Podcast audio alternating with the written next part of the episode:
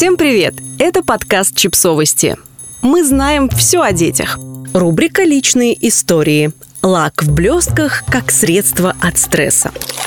Текст подкаста подготовлен изданием о родительстве «Наши дети». Доказано, чем больше стресса в жизни женщины, тем больше эмоциональных покупок она совершает. О том, насколько женщина устала, можно судить по содержимому пакетов, которые она принесла из торгового центра. В хорошие времена она всего лишь приобретет нетипичный для нее лак с блестками и омолаживающий крем. Пора же, наконец, взяться за себя.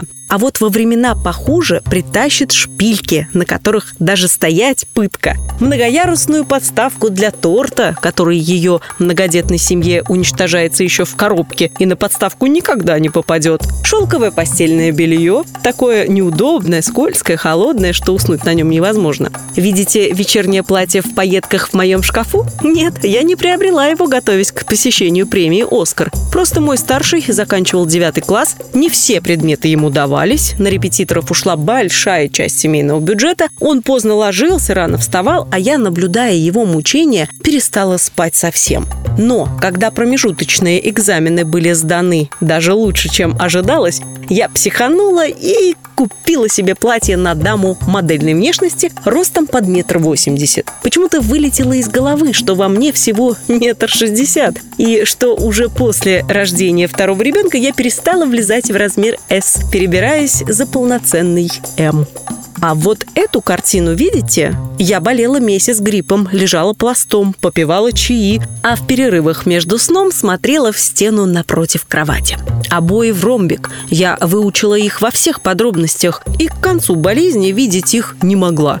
Поправилась и заказала в интернет-магазине его, этот венецианский пейзаж. Через экран казалось, что он написан крупными мазками маслом. Цвета казались мне нежными, исполнение профессиональным. Меня даже не насторожило несоответствие цены. Она была смешной. И размера картины – полтора метра на полтора метра. А ведь пейзаж к тому же был помещен в резную золотую раму. Все, что мне пришло в голову, посочувствовать современным художникам, труд которых вообще не ценится. Я нажала кнопку «Купить», и уже на следующий день мне привезли огромный постер. Постер был завернут в целлофановую пленку. Пленка была в странных пятнышках. Я не сразу догадалась, что это золото пластиковой рамы, которая на пленке отпечаталась. «Ты была пьяна?»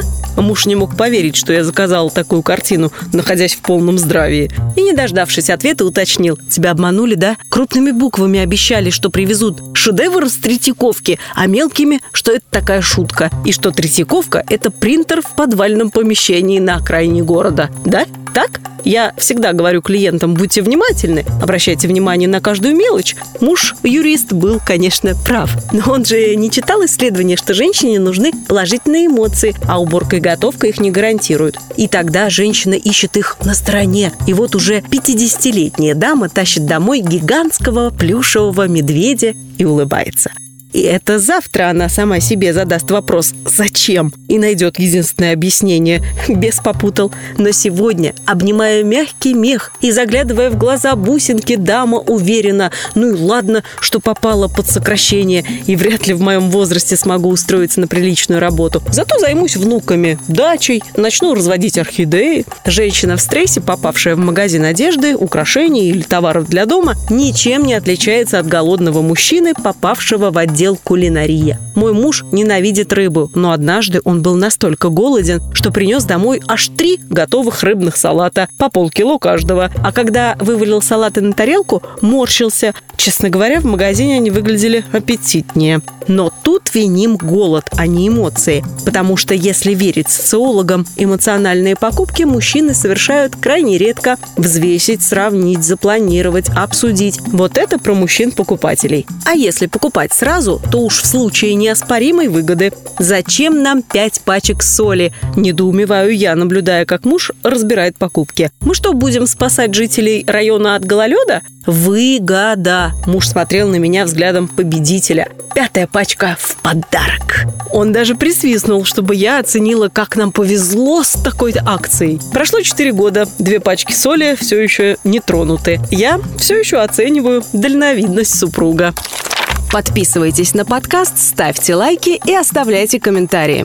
Ссылки на источники в описании к подкасту. До встречи!